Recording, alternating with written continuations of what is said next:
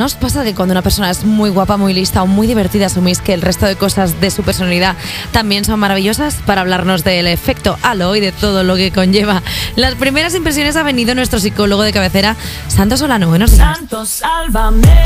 También te digo que vengas tú a hacer esa sección con esos ojos que te ha dado el señor. Ah, ya no te Pues por claro, favor. es que viene aquí a hablar de guapos Don Guagua. Por favor. Claro, es Por que- favor, Eva, baja el sufle. que pe- sabía que iba a ser complicada la sección de hoy, pero es verdad que estoy da Así que ¿Te voy a, hacer, voy a extinguirte, voy a hacer que no te he escuchado y voy a. Voy a extinguirte, me gusta. Me encanta, devoraste, como voy a extinguirte. Y, Devoraste. y vamos a empezar a hablar del efecto halo, ¿vale? Que es uno de los se- sesgos cognitivos más conocidos de la psicología.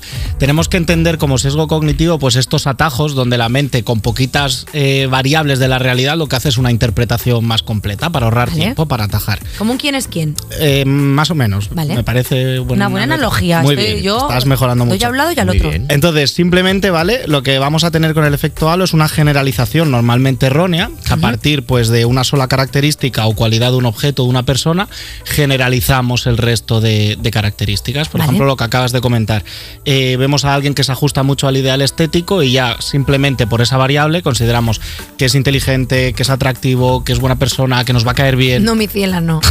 No suele pasar. Pues eso suele pasarnos, como tú dices, además es algo bastante, bastante frecuente, pero también nos pasa al revés, ¿no? Cuando vemos a alguien que en principio nos ajusta a un ideal estético que consideramos que tiene eh, cualidades físicas, por ejemplo, menos atractivas, ya consideramos que es una persona menos interesante, que merece menos la pena conocer, que incluso no se le van a dar bien determinadas Que vive cosas. en una catedral y mueve una campana. Eh, eso es, eso es. Así que ese, por, por decirlo de una manera rápida, es el efecto halo. Vale. Me gusta De- mucho. Durante toda la sección que sepáis que yo voy a pensar en Brad Pitt. Cuando Claro. estéis hablando de cómo es la gente guapa. Pero esto lo hacemos sin darnos cuenta, entiendo, que es, que es algo que de pronto es un mecanismo que tenemos. Eh, no es con mala intención, no es que decidamos de diseñarnos ¿no? en, en- en el nacimiento con una mala intención, etiquetar a la gente sin más. Simplemente es una reacción del cuerpo que está hecha pues, para ahorrar energía. ¿no? Entonces lo que necesita el cerebro es en poquito tiempo, sin inter- tener que interpretar toda la realidad, decidir rápido. Si a alguien le va a venir bien, si le va a venir mal, si es interesante hacer esfuerzos y hacerse su amigo, si le va a hacer sentir seguro, si todo lo contrario, lo que tengo que hacer es alejarme. Entonces, esas generalizaciones que en principio están hechas para ahorrar energía, nos pueden acabar haciendo pues que nos equivoquemos en, en muchos casos. Pero eso es fácil, tú dices, ¿eres escorpio? Sí, pues ya está.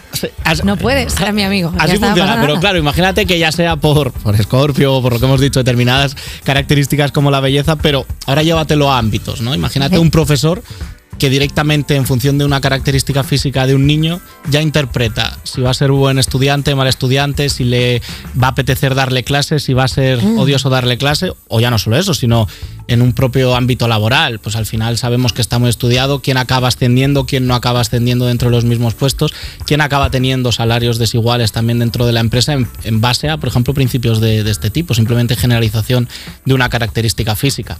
Eh, ¿Me estás diciendo que es posible que los guapos estén mejor posicionados? A ver, lo que sabemos es que cuando no te ajustas al ideal estético, por ejemplo, imagínate cuando se estigmatiza por el peso, sabemos que Sí. eso Sí, está perjudicado, ¿vale? Lo que vas a tener es menos accesibilidad, la gente va a interpretar sobre ti unas determinadas variables. Pero también está estudiado qué pasa cuando, por ejemplo, eh, eres muy guapo. Vamos a decir que te ajustas mucho al ideal estético y la gente te percibe desde una jerarquía desigual. Ahí a lo mejor ya no siempre se te atribuyen características positivas.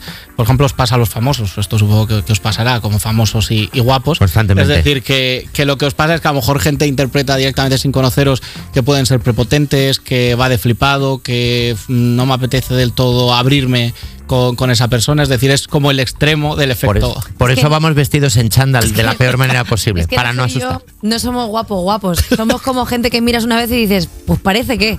Entonces, claro, no estamos en ese estándar de, pero entendemos, ¿eh? Pero también pasa al revés. Imagínate que, que no fueseis, os ajustaseis tanto al ideal estético y solo por ser famosos la gente ya os ha terminado de acercar. Ah, claro. ¿Vale? Eso es otra de las Sí. consecuencias de este efecto, de Vale, este efecto. Santos, llegados a este punto, necesito saber cómo contrarrestar esto. O sea, cómo puedes sacar la carta del uno que diga, vale, sé que eh, está este efecto que hace la mente humana, ¿cómo lo puedo contrarrestar? A ver, lo primero es que como hemos dicho que es automático, con muchas otras cosas, ¿no? Cuando hablamos de pensamientos, de emociones, es decir, reacciones que no podemos controlar, el primer trabajo es identificarla. ¿Vale? Entonces, lo primero que tenemos que hacer es ser conscientes y aprender a reconocerlo, ¿no? Pues, oye, Vale. me estoy reaccionando en un grupo nuevo y de repente lo que me noto es que me salen estos pensamientos sobre esta persona y ni la conozco. Vale. ¿Vale? Entonces, cuando me identifico ya puedo cambiar o intentar cambiar o darme una oportunidad de, de actuar de manera diferente. Y ahí es donde vamos a empezar a hacer cambios. ¿Qué ocurre? Que esto nos puede seguir saliendo automático mucho, mucho tiempo. Entonces, bueno, que es cuestión de, de ser conscientes y algo que ahora mismo no está muy de moda, que es darnos permiso y ver como algo positivo el dudar constantemente de cómo pensamos y darnos permiso para cambiar. ¿vale? Ahora mismo se valora mucho el eh, soy una persona eh, que no cambio de idea o que yo siempre he pensado así. Bueno, pues es que eso a veces nos aleja ¿no? del avance y del cambio. Cuestionarnos, darnos cuenta de errores, darnos permiso para tener que cambiar, pensar de manera diferente, va a ser siempre algo que nos va a permitir tener flexibilidad, que a cambio eso está muy relacionado con la salud mental, como, como decía el chatbot de antes. Qué fuerte. Es que eres muy sabio y también hay que aprender una cosa, o sea, porque estamos hablando de cómo nosotros percibimos a la gente, pero sobre todo lo que nos enseña esto, que ante una sociedad que nos lleva todo el rato a tener estos prejuicios, opérate.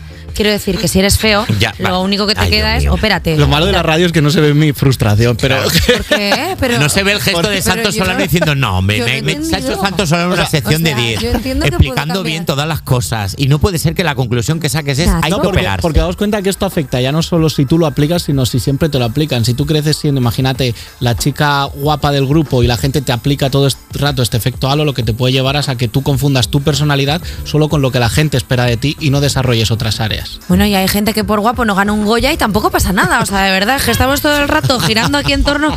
Pues oye, si están guapísimos, ¿qué le vamos a hacer? Eh, Santos Solano, gracias Muy- por traernos muchas historias de gente gracias. guapa. Gracias a ti. Gracias. Eh, Nacho, vamos a escuchar música, me apetece. Vamos a escuchar música, ¿Qué por ejemplo. ¿Qué te, qué te parece eh, Bebe Rexa con, con, con Your A mí me parece fatal que puedan poner a trabajar a un bebé, por más que sea Rexa o no.